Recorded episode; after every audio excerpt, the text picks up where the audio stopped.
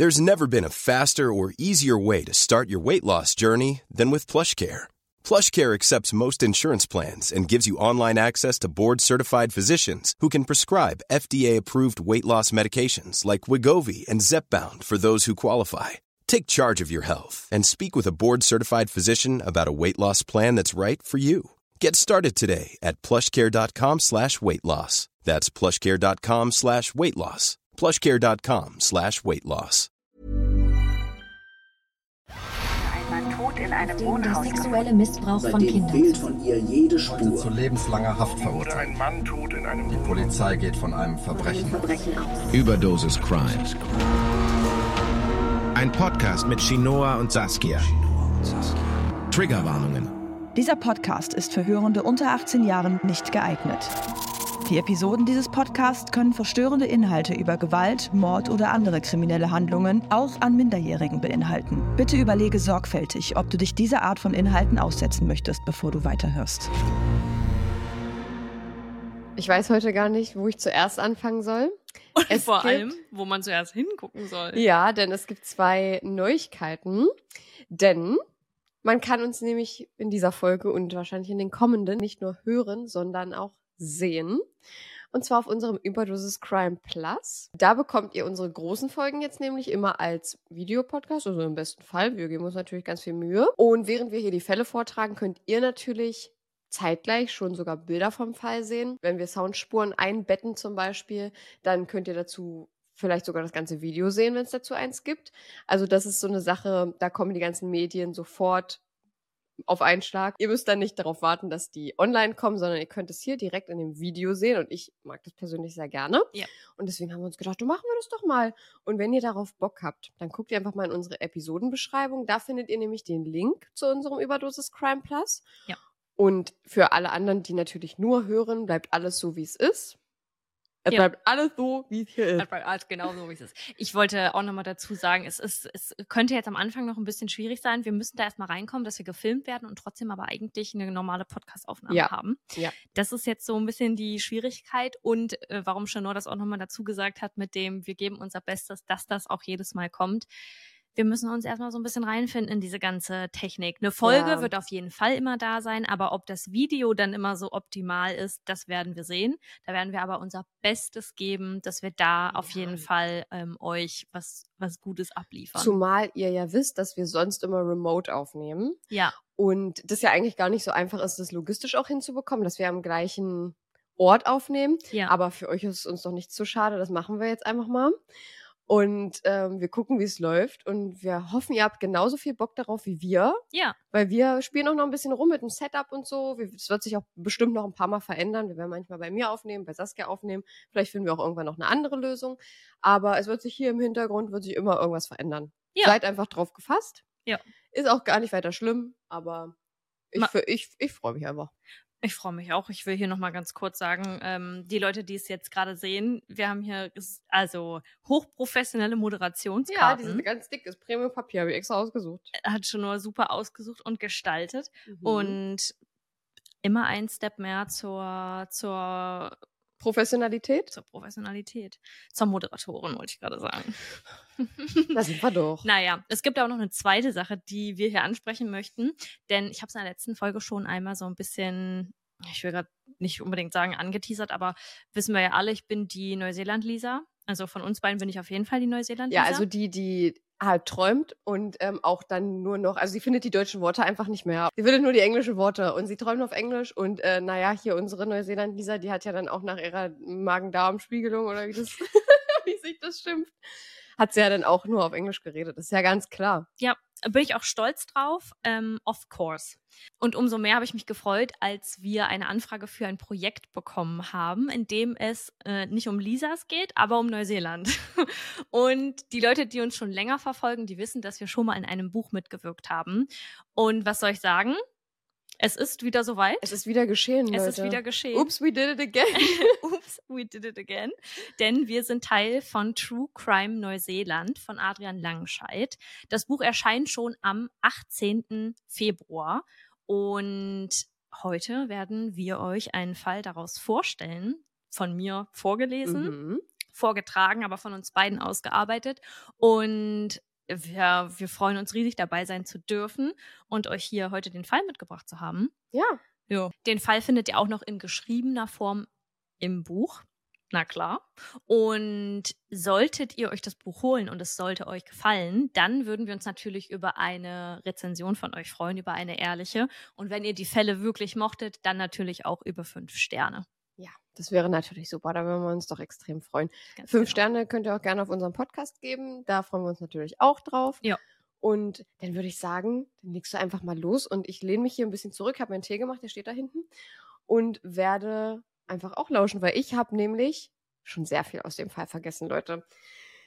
Bisschen peinlich, aber Ich auch. ähm, es ist jetzt ein Ist Weilchen her, Weile dass her. wir daran recherchiert haben. Ja. Und ich musste vorhin auch noch mal so ein bisschen überfliegen. Als ich mir dann die Notizen rausgeschrieben habe für danach, dachte ich so, oh Gott, ja, das ist jetzt tatsächlich einfach auch ein bisschen aus meinem Kopf geflogen. nee, Aber das kriegen wir aber hin. wir sind jetzt wieder drin.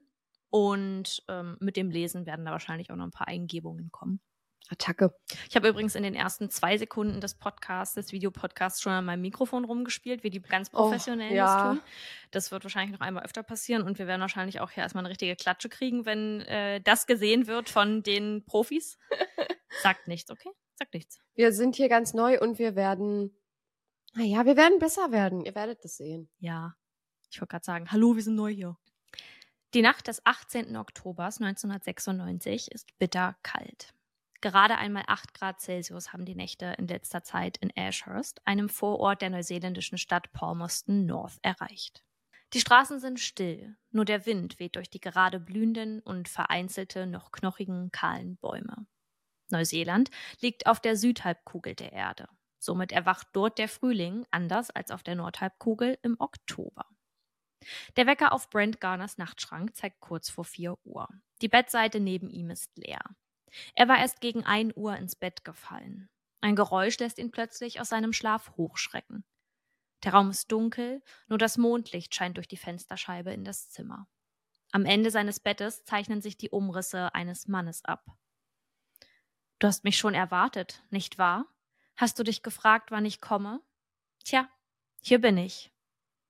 Die Worte reißen Brent endgültig aus seinen Träumen. Ehe er das verschwommene Bild durch seine schweren Augenlider erfassen kann, greift ihn der Mann an. Brent windet sich und versucht mit aller Kraft den Händen des Angreifers, der mehrere Male auf ihn einprügelt, zu entkommen. Erfolglos. Und nun von Kopf bis Fuß durch Kabelbinder gefesselt, spürt er plötzlich einen tiefen, brennenden Schmerz auf dem Rücken. Das Bettlaken unter ihm färbt sich rot. Der unbekannte Mann packt seinen Kopf, drückt ihm einen Gegenstand in den Mund, der sein Opfer würgen lässt und verschließt seine Lippen mit Klebeband. Der eben noch undefinierbare Reiz auf seinem Rücken schwillt zu einem unsagbaren Schmerz an. Durch den Knebel drängt ein dumpfes Aufschreien, das es nicht durch die dünne Plastikschicht des Tapes hindurchschafft. Ist das Benzin, das Brand da riecht? Der Angreifer hat ein paar Sekunden zuvor von ihm abgelassen und ist aus dem Schlafzimmer gestürzt. Das ist Brands Chance. In robbenden Bewegungen bahnt er sich seinen Weg zum unverschlossenen Schlafzimmerfenster, stößt es mit seinem Körpergewicht auf und lässt sich kopfüber herausfallen. Der Boden, auf den er wie ein toter Fisch stürzt, wirkt härter und unnachgiebiger denn je, da er sich ohne eine Möglichkeit des Abfangens auf ihn fallen lässt. Nur mit einer Unterhose bekleidet bewegt sich Brent noch immer robbend vom Haus weg in Richtung seines Hundes Max, dem er erleichtert entgegenblickt. Sekunden später entfachen in der Spiegelung von Brands Augen Flammen, die innerhalb kürzester Zeit das gesamte Gebäude verschlucken. Das Feuer schlägt Meter hoch und wirft seinen lodernden Schein auf die umliegenden Häuser. So bemerkt auch ein Nachbar, dass etwas Ungewöhnliches auf dem Grundstück, das er von seinem Fenster aus sehen kann, vor sich geht. Er setzt einen Notruf ab. Sirenen hallen durch die Nacht, blaues, flackerndes Licht vermischt sich mit dem orangen Farbton, der sich zunächst warm und dann brennend heiß auf den Gesichtern der soeben eingetroffenen Beamten und Beamtinnen abzeichnet. Sie finden Brent Garner gefesselt und geknebelt in seinem Garten vor.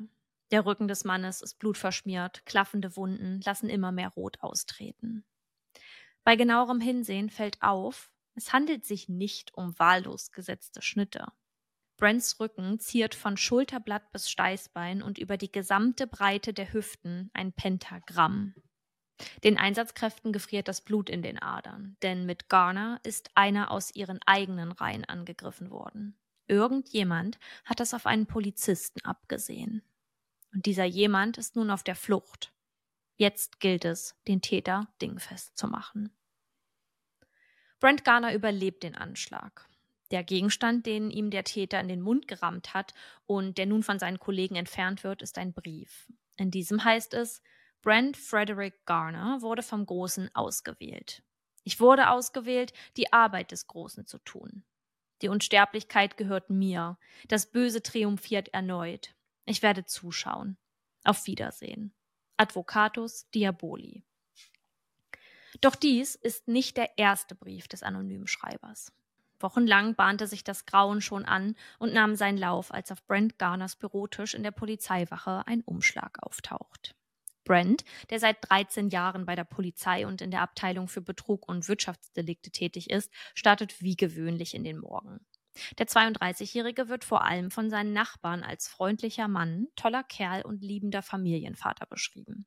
Doch an jenem Morgen des 25. August 1996, rund eineinhalb Monate vor dem Anschlag, findet er einen Brief auf seinem Arbeitsplatz vor, der den Anschein erweckt, jemand Unbekanntes wäre vom genauen Gegenteil überzeugt.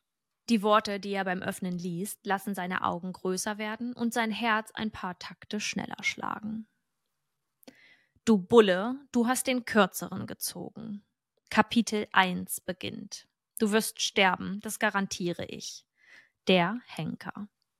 Doch dieser Brief ist nicht der einzige, der zu diesem Zeitpunkt bei seinem Empfänger eintrifft. Auch die lokale Zeitung Manawatu Evening Standard erhält ein anonymes Schreiben, in dem der Absender dem Polizeibeamten Brent Garner mit dem Tod droht. So lauten ein paar der Zeilen es gibt nichts Edleres als den Tod eines Polizisten. Die Polizei von Palmerston North wird einen ermordeten Kollegen beerdigen. Ich garantiere es. Seine Zeit ist gekommen. Sein Blut wird fließen. Er wird alleine sterben. Niemand wird an seiner Seite sein. Er wird den Zeitpunkt kennen. Er hat zehn Wochen. Diese sollte er schätzen. Herr Polizist, ich komme. Der Henker. Seine Kollegen und Kolleginnen nehmen diese Drohungen äußerst ernst. Ist doch erst vor ein paar Monaten ein Polizeikollege mitten auf offener Straße niedergeschossen worden. Obwohl der Schwerstverletzte sofort jemanden verständigen konnte, war jede Hilfe zu spät gekommen und er erlag seinen Schusswunden. Vom Schützen fehlt bis jetzt jede Spur. Das Opfer schien in diesem Fall zufällig ausgewählt worden zu sein. Gilt das in Brent Garners Fall genauso? Hat der Absender der Briefe kein persönliches Motiv und sieht es nur auf irgendwelche Polizeibeamte ab? Brent hat durch die Arbeit im Betrugsdezernat keinen Kontakt zu abgebrühten Straftätern oder der kriminellen Unterwelt. Auch das Motiv des Satanismus passt nicht in das Bild der Bewegungen, die sich gerade im Land verbreiten. Die Drohungen in den ersten beiden Briefen wirken so beunruhigend, dass Brent Garners Frau und seine beiden kleinen Kinder in das 395 Kilometer entfernte Tauranga gebracht werden, um die nächsten Wochen dort in Sicherheit zu leben. Brent selbst will aber im Haus der Familie bleiben. Zu seiner Sicherheit patrouilliert die Polizei Tag und Nacht vor dem Haus.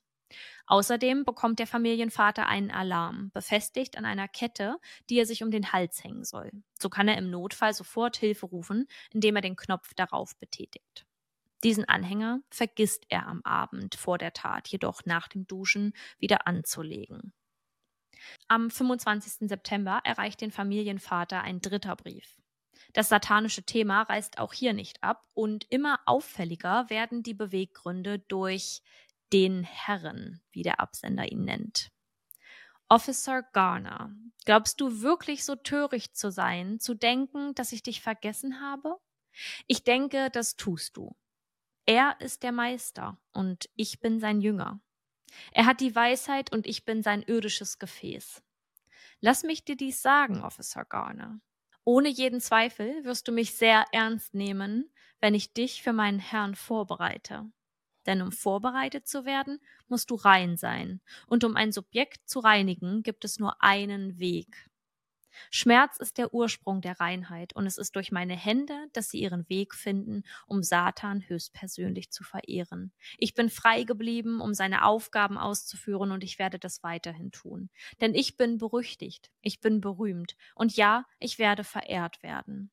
Officer Garner, akzeptiere dein Schicksal oder stelle dich dem Großen. Diese Entscheidung liegt bei dir. Die Zeit ist kurz. Ich komme. Gilles Deray. Ob ich das jetzt falsch ausgesprochen habe, weiß ich nicht. Die Häufigkeit der Patrouillen an seinem Haus wird erhöht, doch nach dem letzten Brief nimmt der anonyme Absender vorerst keinen Kontakt mehr zu Garner auf. Dennoch will der 32-Jährige die ein oder andere Auffälligkeit wahrgenommen haben. Er meint zu glauben, dass jemand seinen Hund zu Hause regelmäßig füttern würde, womöglich um dessen Vertrauen zu gewinnen. Außerdem will er ein paar Tage zuvor im Rückspiegel seines Autos während der Fahrt bemerkt haben, dass ein anderer Fahrer ihn eine Weile verfolgt habe. War diese Person es auch, die Brent Garner mitten in der Nacht in seinem eigenen Haus angriff? In langen Gesprächen teilt er seinen Kollegen und Kolleginnen nun mit, wie er die gefährliche Attacke erlebt hat.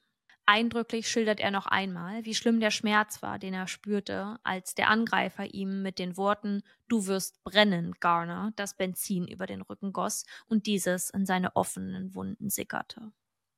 Seine Frau und seine beiden Kinder seien zum Glück nicht mit ihm im Haus gewesen, als er Besuch vom Henker bekommen habe. Während sich die Familie von dem Schreck zu erholen versucht, unterstützt die Öffentlichkeit sie mit Spenden, die ihr helfen soll, die nächsten Wochen ohne in finanzielle Not zu geraten, zu überstehen. Insgesamt 11.000 New Zealand Dollar, also ca. 6.033 Euro, in unterschiedlichen Jahren natürlich ja. eine andere Menge, in Bar und viele Spielzeuge für die Kinder kommen zusammen. Für den in den Fall involvierten Inspektor Grant Nichols ist unklar, wie es sein konnte, dass jemand eine solche Tat wirklich ausübt.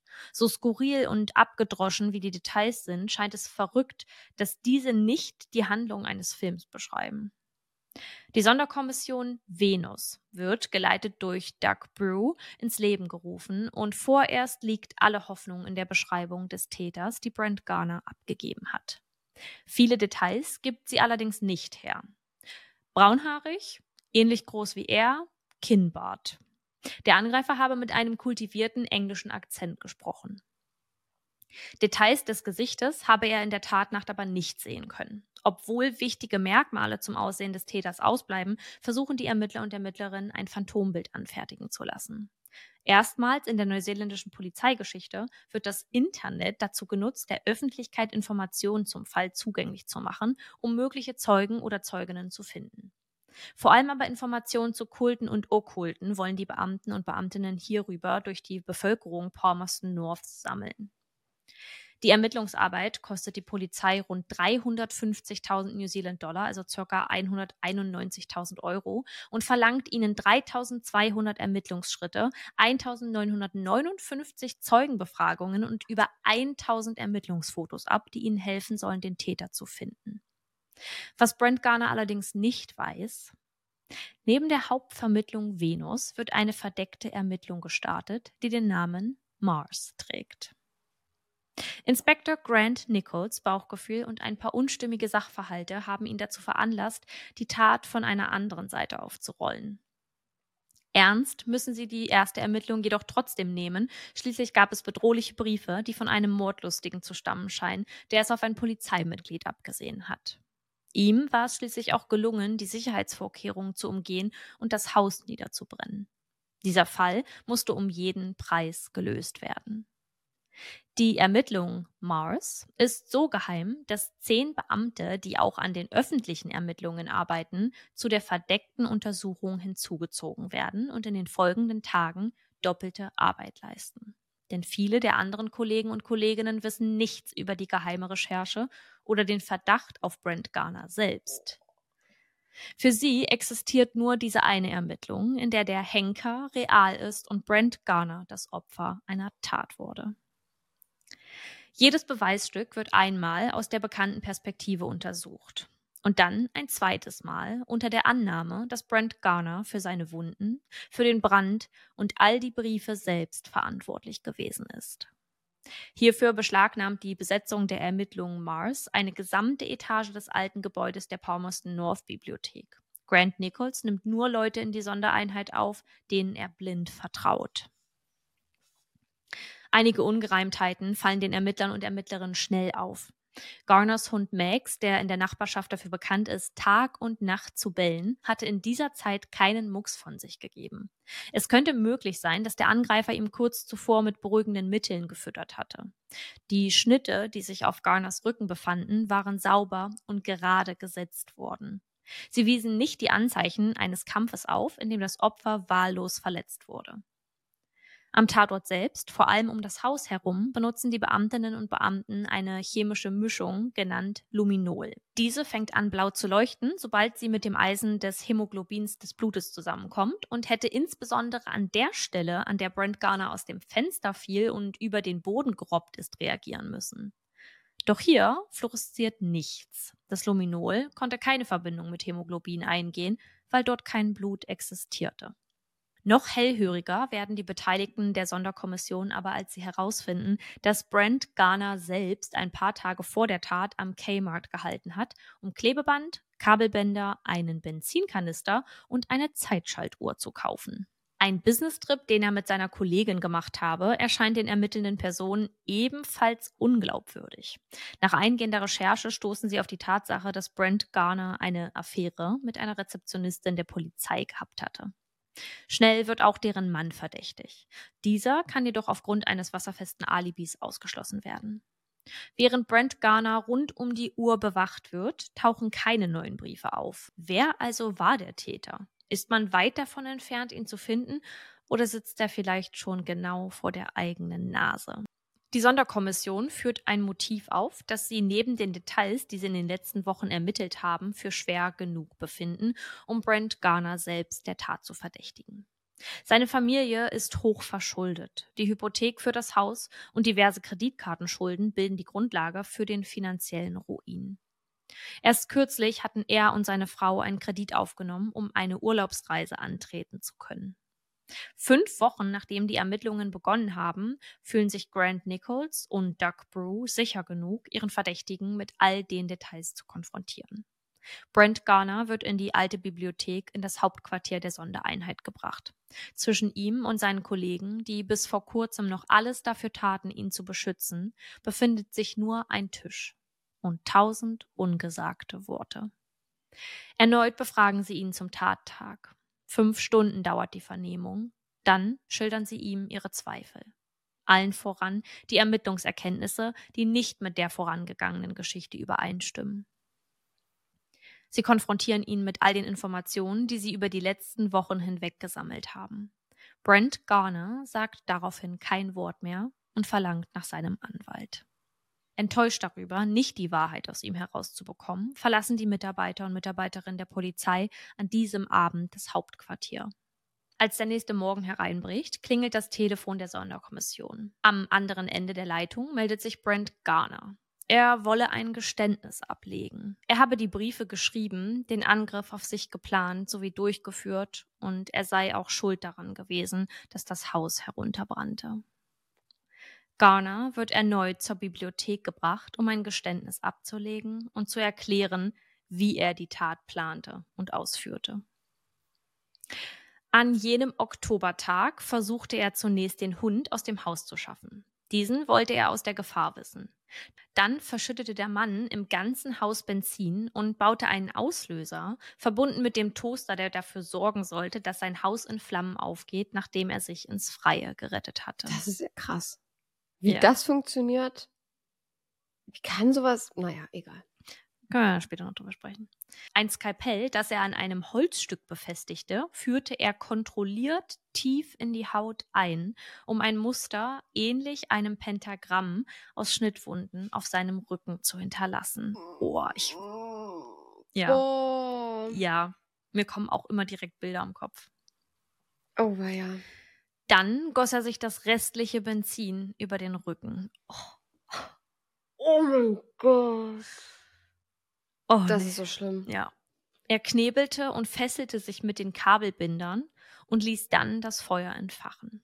In letzter Sekunde sprang er aus dem Schlafzimmerfenster und entkam damit dem ganz realen Tod.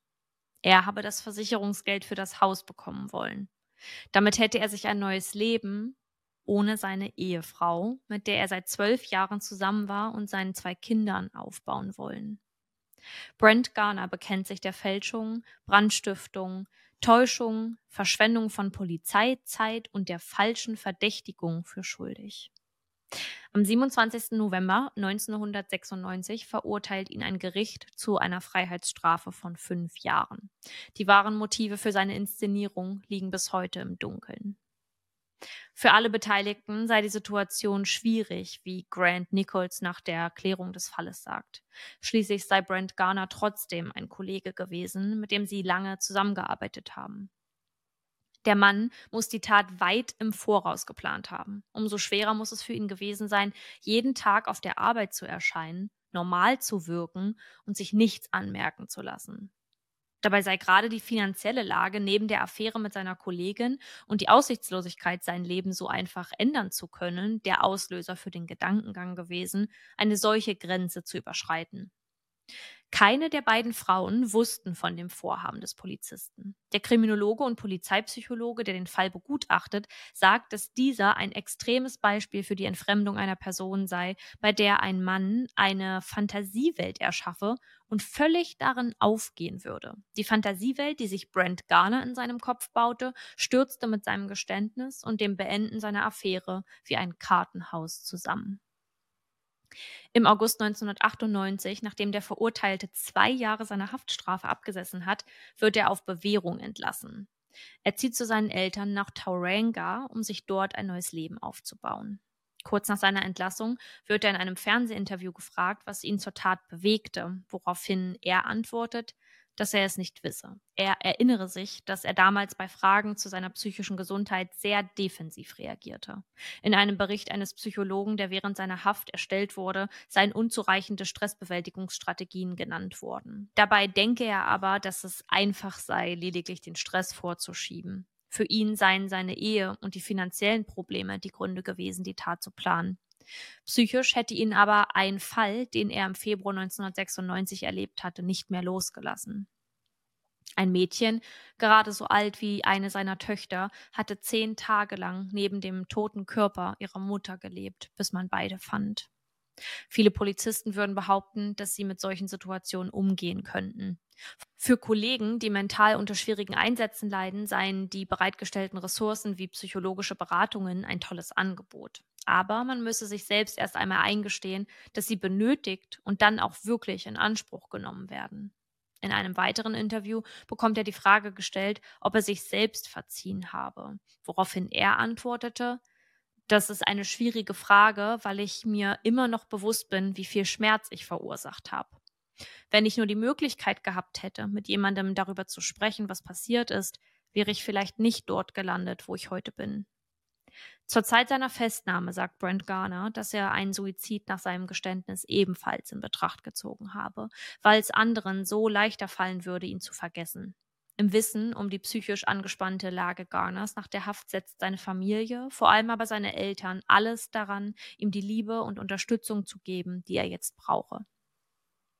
Seine Ex-Frau Sam Garner bezeichnet ihre Ehe als eine Scheinheirat, die von ständiger Untreue durch Brent gezeichnet war. Bei der jüngsten Affäre sagte sie zu ihrem Ehemann, dass die beiden einander haben könnten und sie hoffe, dass er und seine geliebte Syphilis bekämen und daran sterben würden. Brent Garner scheint sich seine vorgetäuschte Tat, das Aufsehen und das Wissen der Öffentlichkeit nicht verzeihen zu können. 2003, drei Tage vor seinem 39. Geburtstag, findet man ihn tot in seinem Auto an einer verlassenen Bucht der Bay of Plenty, sieben Tage nachdem sich sein fingierter Anschlag auf ihn zum siebten Mal jährte. Brent Garner hatte es offensichtlich nicht geschafft, mit dem Vorfall abschließen zu können. Ja, Brent Garner war dann tatsächlich schuld an allem und es gab nie einen, einen Anschlag auf ihn. Ist das nicht verrückt? Ja, und während du das vorgetragen hast, ist es mir auch nach und nach so ein bisschen gekommen, mhm. weil ich den Fall ja eigentlich schon kannte, aber der schon, ja, wir haben ja schon so lange nicht drüber gesprochen.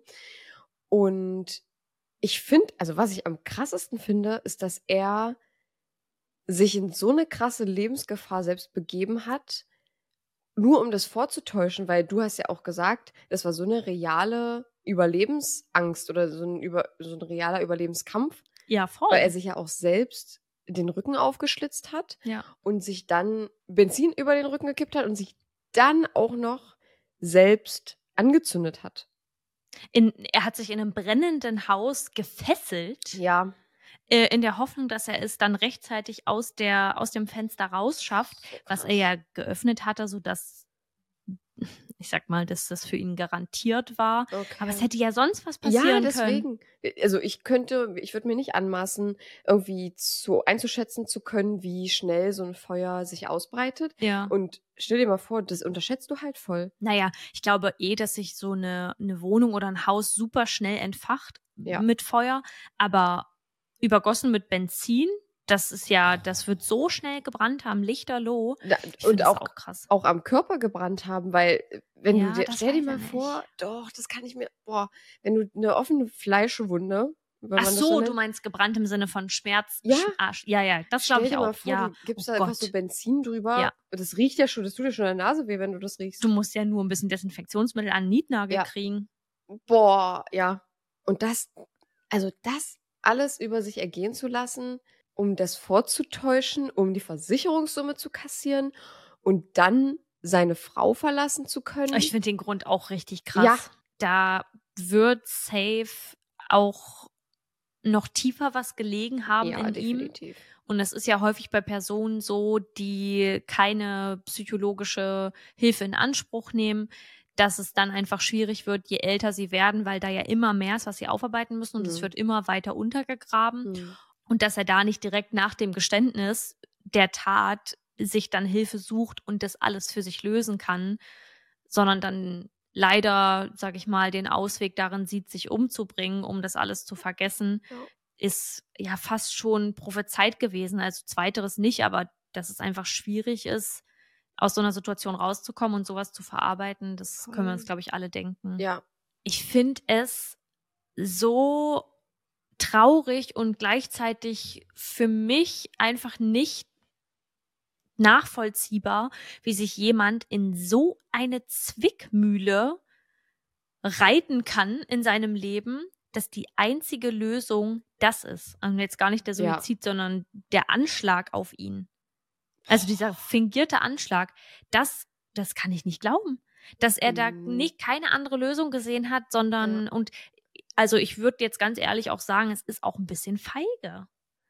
Das ist feige, Mhm. dass er nicht diese Konfrontation zu seiner Frau ja, sucht. dass er sich dem nicht stellt. Ja, einfach, sondern dann so tut, als hätte jemand irgendwie einen Anschlag auf ihn vorgehabt oder ausgeführt. Ja, wobei ich mir aber denke, das könnte auch noch so ein bisschen selbstdarstellerische ja, Hintergründe haben, dass er sich vielleicht auch gedacht hat, okay, ich gucke jetzt mal, wie weit ich die verarschen kann. Weil Mhm. er hat das ja ziemlich, ziemlich durchgezogen. Ja. Und das auch mit diesen Briefen und so, da, da steckt ja richtig Grips dahinter. Also das hat er sich ja richtig durchdacht. Ja, das muss er wirklich echt lange geplant haben. Ja. Und da ist mir aber auch so der Gedanke gekommen, er ist selbst Polizist und er glaubte trotzdem, dass er ein sehr großes Team an Ermittlern überlisten kann. Konnte er ja teilweise auch. Und dann ist es irgendwie Aber aufgefallen und ich, ich fand das, und das habe ich mir, als ich den Fall das erste Mal gehört habe, auch schon gedacht, ich fand das so krass, dass da noch eine Sonderkommission hinter stand, von der die meisten gar nichts wussten, ja, die einfach nur ihn beschattet haben, beobachtet haben. Aber komisch finde ich, es, es kamen ja jetzt keine neuen Briefe während der Beschattung, ob er das vielleicht gemerkt hat.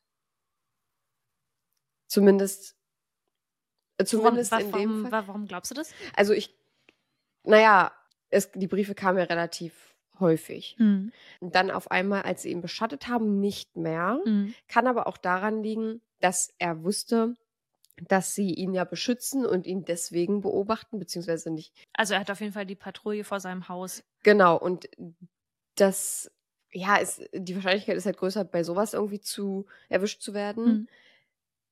Wenn man. Ja, Was war dein. Grundgedanke, als du erfahren hast, dass die Briefe auf, aufhörten? Also was, was hast du geglaubt, warum die aufgehört haben? Ja, genau das halt, dass ähm, er das irgendwie mitbekommen hat. Weil ich habe nämlich, also mein erster Gedanke war direkt, die Briefe haben aufgehört. Er war so oft unter Beobachtung und hat sich nicht mehr getraut, Briefe zu schreiben und die irgendwo abzusenden, weil ja er die Angst hatte, dass sie ihn, dass sie ihm folgen und dann Ja. sehen, dass er irgendwo Briefe einwirft und kurze Zeit später ist dann plötzlicherweise irgendwo ein Brief auf seinem Schreibtisch. Gut, ja gut. Also ist ja eigentlich eine ähnliche Theorie Ja. wie meine, nur dass ich, ja, also ich bin mir nicht ganz sicher, es ist auch nur so eine unterschwellige Theorie, ich bin mir Mhm. gerade selber nicht sicher. Ja. Aber ich fand das so, so spannend, auch davon zu hören, wie, wie das alles so abgelaufen ist. Ja. Und äh, dass im Vordergrund alle so waren wie, ja, wir, wir beschützen dich, wir gucken, dass nichts weiter passiert und dass keine Briefe mehr kommen und wir beobachten, ob da irgendwer was einsteckt. Und im Hintergrund war dann so, ja, aber er ist halt auch irgendwie ein bisschen, Sass. bisschen shady auch da an der sus. Stelle. Ja. Können wir mal über seinen Masterplan seines ähm, Toasters reden? Ich war absolut perplex. Ich, ich kann mir gar nicht vorstellen, also ich habe jetzt auch nicht so ein mega gutes Verständnis davon oder Ich von. Elektrogeräten und was man machen muss, damit die. Ich habe keine kriegen, Ahnung, was der sozusagen. damit verbunden hat. Also der hat das ja, der hat das ja nicht. Also ich kann mir vorstellen, Hat dass der wenn man, Toaster angefangen zu brennen? naja, wenn man den Toaster zum Beispiel anmacht und du packst irgendwie was Brennbares rein, statt einem, einem Toast.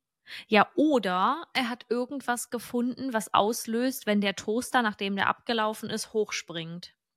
Ich kann euch nicht Boah. sagen, ich kann euch nicht sagen, wie diese Konstruktion aufgebaut war. Das konnte ich nirgendwo finden. Der Fall ist sowieso nicht allzu bekannt. Ich wollte mir heute noch mal ein Video dazu angucken. Gibt es einfach nicht. Außer einen Spielfilm, der heißt Venus and Mars, glaube ich. Den kann man sich anschauen, aber ich hätte halt gern mal gewusst, so aus Ermittlerperspektive, wie dieses Ding da aufgebaut war, aber das Mhm. konnte ich nirgendwo finden. Also da, da würde ich wirklich gern wissen, wie wer das gemacht hat. Ja. Aber Menschen jetzt außer er sind jetzt nicht zu Schaden gekommen körperlich, sondern es ist halt einfach dieser Riesenaufwand der Polizei, der ausgenutzt wurde für Ja. einen Fall, der eigentlich überhaupt nicht existent sein dürfte. Ja, Also das ist ein bisschen ähnlich wie bei dem Fall, den ich vorgestellt habe mit der Carly Russell, mit der die ihre eigene Entführung vorgetäuscht hat. Ist ja, Ja. eigentlich ähnlich. ja. Und bei ihr war das ja auch so, sie musste ja auch eine Entschädigung zahlen. Mhm. Und das ist ja da auch so ungefähr so ähnlich. Ja, er kam ja tatsächlich sogar ins Gefängnis. Ja. Für zwei Jahre, dann drei Jahre noch auf Bewährung. Ja. Und da muss ich auch sagen, finde ich krass, dass er nur so kurz im Gefängnis war. Also, ja, wie du sagst, es ist niemand zu Schaden gekommen. es deswegen, sollte halt echt einfach so eine, So eine Disziplinarmaßnahme. ja, er sollte mal kurz ja. eine ausgewischt bekommen.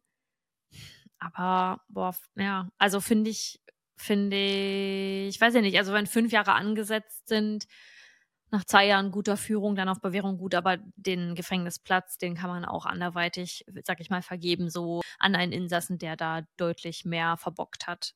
Ja, finde ich auch. Ja. Schwierig. Und ja, traurig, dass sein Leben so ein Ende fand Ja, für ihn.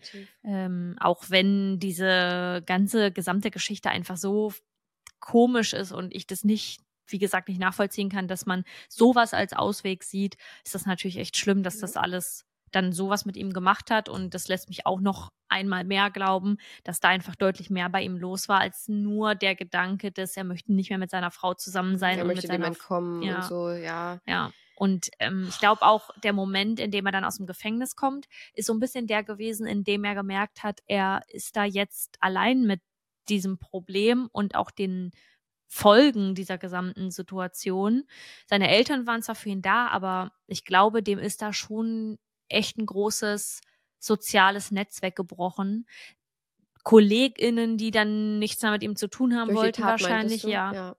ähm, ja, Freunde, Freundinnen, seine Geliebte war auch dann weg vom Fenster, seine Ex-Frau schon recht, seine Kinder, die wird er auch nicht mehr viel gesehen haben dürfen. Ja. Und dann waren halt nur noch seine Eltern da und für einen erwachsenen Mann, der halt vorher, sag ich mal, ein stabiles Leben hatte mit vielen Leuten, er war wo immer angesehen als eine beliebte oder beziehungsweise eine fröhliche Person, die immer auf andere zugeht und mit dem man sich irgendwie gerne abgibt, ähm, ist das halt echt hart. Das macht, glaube ich, ganz, ganz viel mit dir. Und boah, das ist, ja, mir tut das auch irgendwie leid, dass das für ihn dann so endete. Ja. Wie alt war er? Weiß man das? Also genau aufs Jahr. 39 war er zum, fast, fast 39 war er zum Zeitpunkt seines Des Suizids. Todes. Ja. Hm, Also war er zur, zum Tatzeitpunkt, das waren dann ja drei Jahre? Nee, sieben 19 Jahre. Wie viel, Warte. zum wievielten Mal hat sich's gejährt? Sieben Jahre. 32. Okay, noch sehr jung. Und Ja. dann versuchen so ein. Zwei Kinder, gerade 32, hat eine Ehefrau und ist nicht zufrieden mit seinem Leben. Und boah, früher hätte ich immer so gedacht, oh, mit 32 ist man schon voll alt, hat man total viel Lebenserfahrung. Und mittlerweile denke ich mir so, ich sehe 32-jährige oder 30-jährige Menschen und denke mir so, ihr seid auch nichts anderes als ich, Nee, nur mit ein bisschen mehr Geld vielleicht. Ja, weil das ja auch ähm, immer näher ranrückt bei uns. Ja. Und deswegen sehen wir das jetzt schon auch gar nicht mehr so. Deswegen haben wir es aber früher so gesehen. Ja. Ja, das war unser Fall aus dem Buch True Crime Neuseeland. Und wie gesagt, wenn euch gefallen hat, hinterlasst gerne eine Rezension im, für das Buch oder auch natürlich und auch oder für den Podcast. Und dann würde ich sagen, kommen wir das erste Mal in unserem Videopodcast. Ja. Oh mein Gott, jetzt können wir auch Sachen einblenden. Stimmt. Leute, wenn ihr es nur Und TikTok-Bubble kann man auch mal Videos zeigen. Ja, aber wegen Copyright? Da muss ich da drüber singen. Ja, oder wir fügen einfach irgendeine. Oder, naja, oder die Quellenangabe. ja, oder wir fügen einfach eine Copyright-Free Musik dazu. Aber einmal als kleiner Hint nochmal für euch, die das gerade noch hören. Es lohnt sich schon. Es lohnt sich schon, es als Video zu sehen, schon allein wegen der Bilder, wegen unserer Favoriten natürlich. Und, Und auch wegen unserer Gesichter. genau, das wollte ich jetzt nicht so sagen. Oh, ich habe so Seitenstiche. oh, wir haben so Oh, hab Hunger, Leute. Wir kriegen jetzt gleich, was kriegen wir? Willst du noch mal kurz erzählen? Äh, Bean Smashed Burgers. Smashed Bean Burgers. Und auf Deutsch? ähm, äh, zerdrückte äh, Bohnenburger. Das sind so Patties. Hört Pat sich nicht mal geil an, Patties sagen, aus aber schwarzen aus. Bohnen und ich glaube Kidneybohnen. oh, die liebe ich. Ja, und die sind, oh mein Gott, die sind so gut. Oh. Ja. Ja. Aber erst kommen wir einmal zu. Ich komme hier mal die ran. Arbeit, ne? denn das Vergnügen. Ja, dann kommen wir jetzt zu unseren mörderisch guten Faves.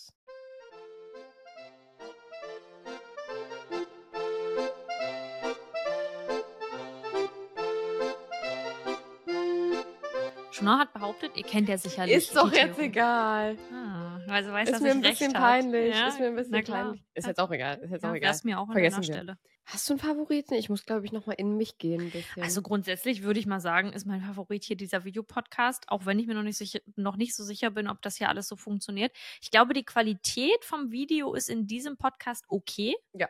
Aber ist auch noch ausbaufähig. Und Ja. das nächste Mal wird es wahrscheinlich. Nee, das nächste Mal ist auch noch mal so. Äh, vielleicht aber mit anderem Licht. Und das übernächste Mal ist dann bei Chenor zu Hause. Da bin ich auch mal gespannt. Also wir müssen uns da erstmal reinfuchsen. Aber Oh, yes. ähm, ich finde es schon echt cool. Und mein ganz quicker Favorit ist, dass es jetzt wieder Tulpen gibt. Ja.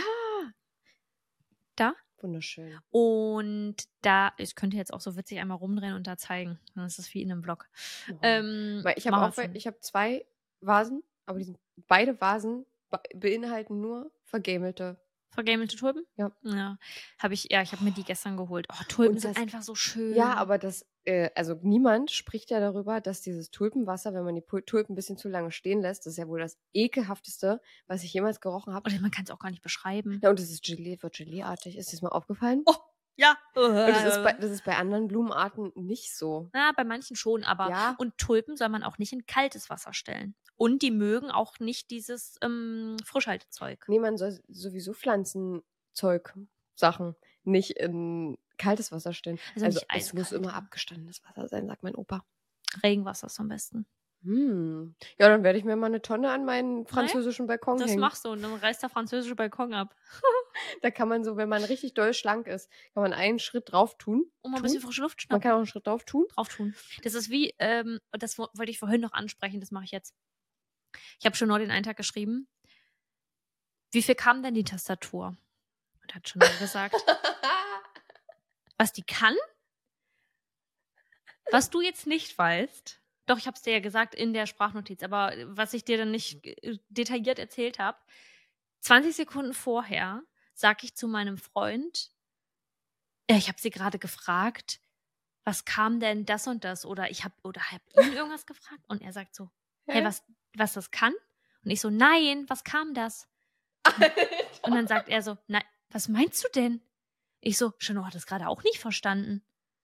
Sag mal, Da habe ich herausgefunden, ich weiß nicht, wo das herkommt, meine Mama, meine Mama hat irgendwann mal damit angefangen zu sagen, wenn, et, wenn na, der Preis erfragt wird von etwas, zu sagen, was kam das? nein. Was kam, was kommt das?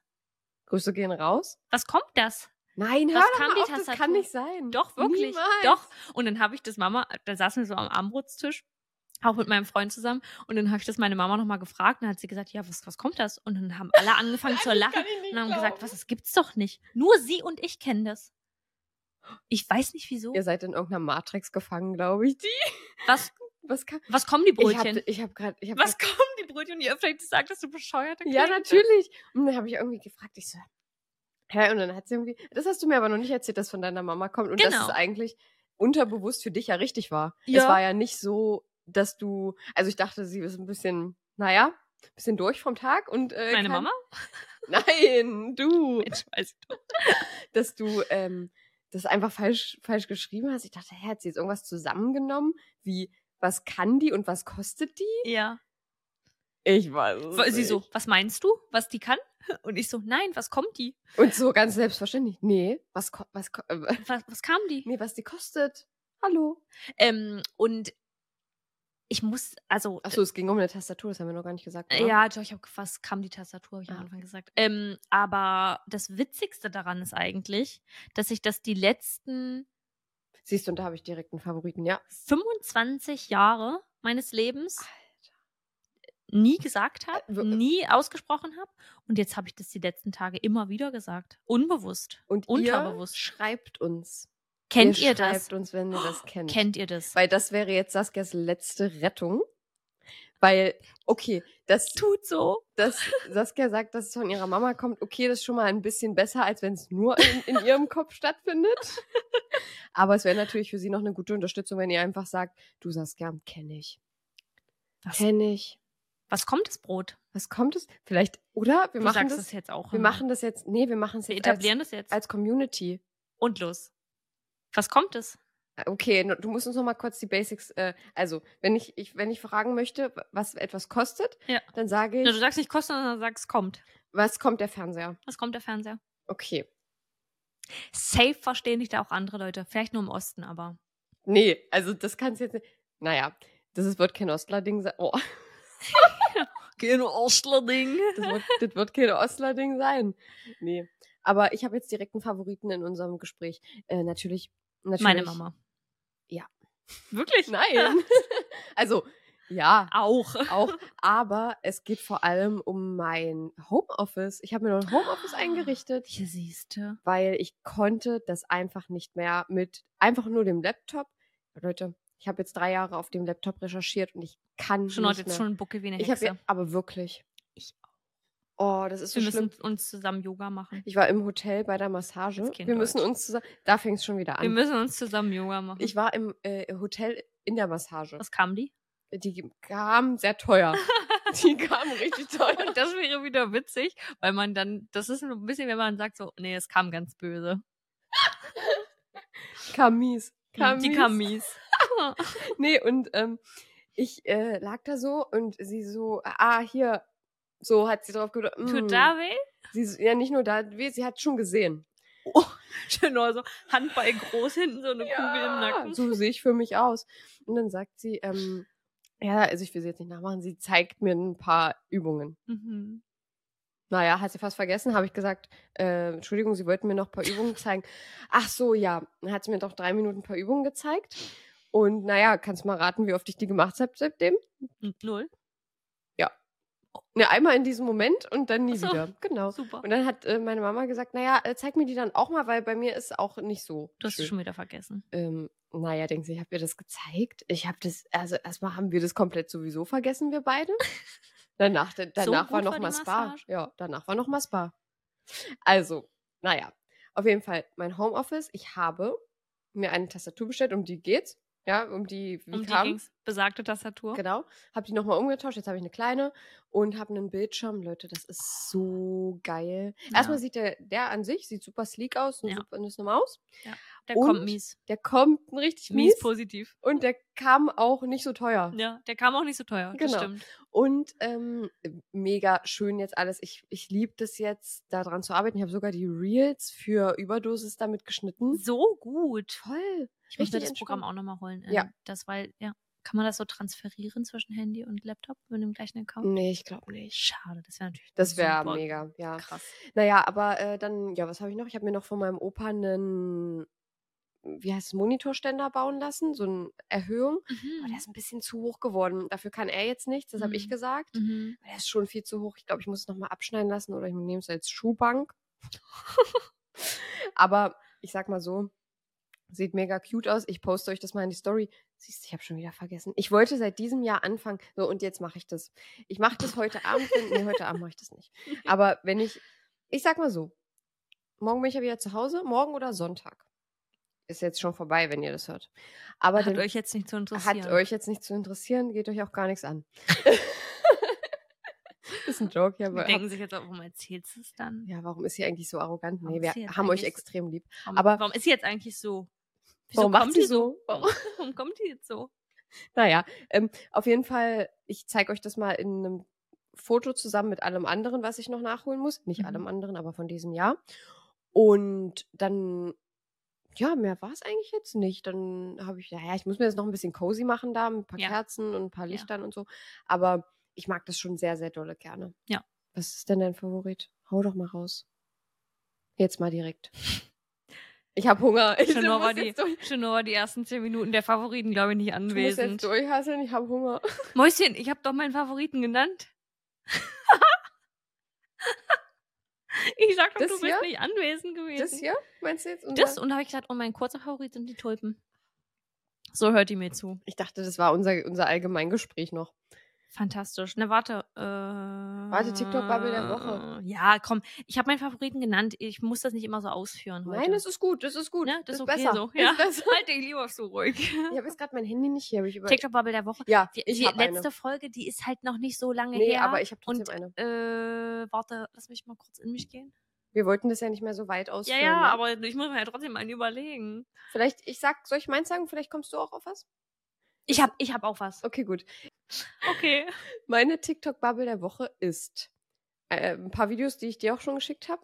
Und zwar, mein Freund oder meine Freundin und ich gehen äh, Skifahren und wir sind on, on two different levels. Und dann ist immer der Erste, der richtig abliefert und die zweite Person, die einfach nur so äh, schräg mit den.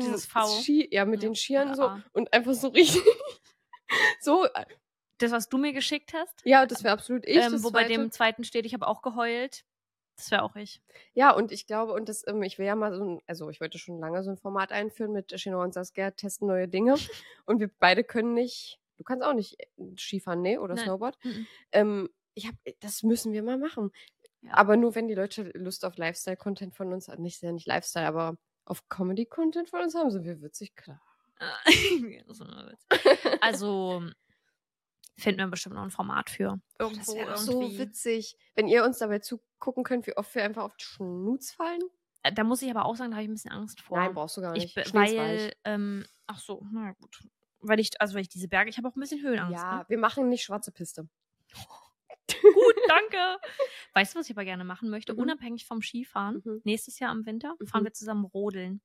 Es gibt doch diese War Strecken, wo man so Jahren. richtig, so richtig lang, richtig, also eine Stunde lang einfach rodelt. Aber ich nehme dann ähm, blaue Tüte, weil ich habe keine. Ich habe keinen keinen Schlitten? Nee. Kann ich mitbringen. Meine Mama hat meinen entsorgt. Und ich hatte, ja, Wir hier haben noch unseren mal, noch. Hier nochmal, Mama, Wir sind enttäuscht. du weißt das. Ich in Gemeinschaft mit ihr. Du weißt das, weil der hatte auch einen emotionalen Wert für mich. Der war, der war selbst gemacht, selbst geschnitzt. Äh, ich glaube, also er hat schon meinen Papa gehört und ich glaube, der war selbst geschnitzt von irgendeinem Familienmitglied. Der sah richtig krass aus. Ich habe mir einmal ganz doll verletzt dabei mit dem. Ich möchte jetzt nicht sagen, wo. Und ich möchte jetzt auch nicht sagen, wie. Aber es war schmerzhaft. Das glaube ich. Und ich bin aber sehr traurig, dass ich den nicht mehr habe. Aber ähm, naja, hab dann überlegt, einfach von meiner blauen Tonne zu Hause mache ich einfach den Deckel ab und dann rutsche Na ich damit runter. Na klar. Voll gut. Einen Po-Rutscher habe ich auch noch zu Hause. Also bei meinen Eltern. Ähm, aber zum Schlittenfahren, weißt du, was ich ganz schlimm finde, wenn man hinten, wenn man so irgendwo einen Hu Hügel runterfährt und dann fällt man vom Schlitten So. runter und dann ist man, nee, und dann kracht man hinten auf den Boden, der Schlitten, der fährt weiter. Nee, das hatte ich noch nicht. Ich habe das nur, na, du musst dich auch mal festhalten. Ja, äh, Ist überbewertet, sagt sie. super nee, das hatte ich tatsächlich nicht. Ich habe mich immer gut festgehalten und dann immer, wenn so ein Hügel kommt, dann Aber die Po-Rutscher sind einfach am besten. findest du, ich Ja. habe immer das Gefühl, das tut voll weh. Da hatte ich das Gefühl, es tut weniger weh, weil du nicht fallen kannst. Du bist ja schon auf dem Boden. Stimmt. Du kannst keinen Überschlag machen. Du kannst halt nur irgendwo hängen bleiben. Hm. Aber blaue Tüte ist natürlich auch, hat man immer zu Hause. Reißt die nicht ganz schnell? Eine blaue Tüte. Müllverschwendung. Nee, die kannst du jedes Jahr wieder nehmen. Na, weiß ich jetzt nicht, ob die unsere Rodelabenteuer durchhält. Und wo willst du rodeln gehen? Weiß ich noch nicht. Es gibt doch so richtig krasse Rodelstrecken, wo man dann wirklich eine Stunde lang irgendwo Ich habe eine runterrodelt. Schlittschuhstrecke gesehen auf äh, TikTok. Oh. Da war eine Durch den Person. Wald? Ja. Nächstes Jahr gibt's ähm, Winterformat. Es ist noch Winter. Ich sag ja nur. Nee, Ich wir haben zu viele Stimmung. Projekte. Ich habe da jetzt Tulpen zu stehen. Ja. So, jetzt deins. Meine TikTok-Bubble ist, und ich weiß gar nicht, wie ich da so, na doch, ich weiß, wie ich da hinkomme. Meine TikTok-Bubble ist neuge neugeborene Mütter. oh, ich habe so, oh, ich hab so Seitenstiche. ähm, no, frisch gebackene Mütter, Mhm. die ihre Nacht mit ihrem Neugeborenen zeigen, also wie die so abläuft und wie oft die aufstehen und dann immer mit Originalton, ja. Und dann machen die immer so Timestamps rein. Das hat dazu geführt, dass ich mir nicht mehr so sicher bin, ob ich Kinder will. Ja. Es ist ja so krass. Also ich wusste, dass man oft aufsteht, aber das dann nochmal so vor Augen geführt zu bekommen, da sind dann manchmal Babys mit dabei, die weinen wirklich die ganze Zeit. Ja. Oh, meine Güte. Meine, meine Gedanken und Gebete ans Universum gehen raus an alle Eltern, die in der Nacht aufstehen müssen. Leute, was Und ihr da leistet. Unser größter Respekt natürlich. Unser auch. größter Respekt, das ist wirklich so krass. Ja. Also, ja, das ist meine TikTok-Bubble, die kriege ich immer mal wieder angezeigt jetzt gerade. Ah, krass. Habe ich noch nie irgendwas gesehen von. Ich möchte auch schick ich nicht, das nee, ich möchte das nicht geschickt bekommen. Ich wusste, dass du das gleich sagst. Nee, weil äh, ich will mir eigentlich noch mein Bild ein bisschen behalten, weil ich bin gerade so, dass ich äh, mir schon irgendwann mal Kinder vorstellen könnte. Ja, Obwohl die mich Chanel eigentlich- ist ja sowieso ein bisschen schwierig mit dem Schlafen, deswegen. Ja, aber ich bin auch schwierig eigentlich mit Kindern. Nicht, weil ich die. Also, Also, weil ich die eigentlich nicht mag. nee, das nicht. Also, es kommt halt auf die Kinder an. Mhm. Ich kenne halt manche. Da überlege ich wirklich nochmal. Hm, und dann Ja. lerne ich wieder andere. du hast ja dann selbst verschissen. ja, Wenn du dein Kind nicht magst, hast du es selbst verschissen. Ja. Und dann, naja, ist ja auch egal, wir kriegen jetzt uns wieder böse Hassnachrichten von Müttern und Vätern. Dass ihr jetzt eure Finger von der Tastatur lasst. Lasst es. Ja, es war so toll. Unser erster Videopodcast. Vielen, vielen Dank, dass ihr eingeschaltet habt. Ob jetzt einfach nur zum Hören oder auch zum Sehen. Wir Ja. würden uns natürlich freuen, wenn ihr mal vorbeischaut bei unserem Überdosis Crime Plus Space. Den Link lassen wir euch auf jeden Fall nochmal in der Episodenbeschreibung da. Da könnt ihr dort vorbeischauen. Und dann bleibt uns nichts anderes übrig, als euch eine wunderschöne Woche zu wünschen. Passt auf euch auf und mit Chinos abschließenden Worten Seid immer nett zu anderen, das ist mega wichtig. beenden wir hier die Folge. Habt's fein und dann hören wir uns nächste Woche wieder. See you later, Alligator. Auf der Wild Crocodile. Überdosis Crime.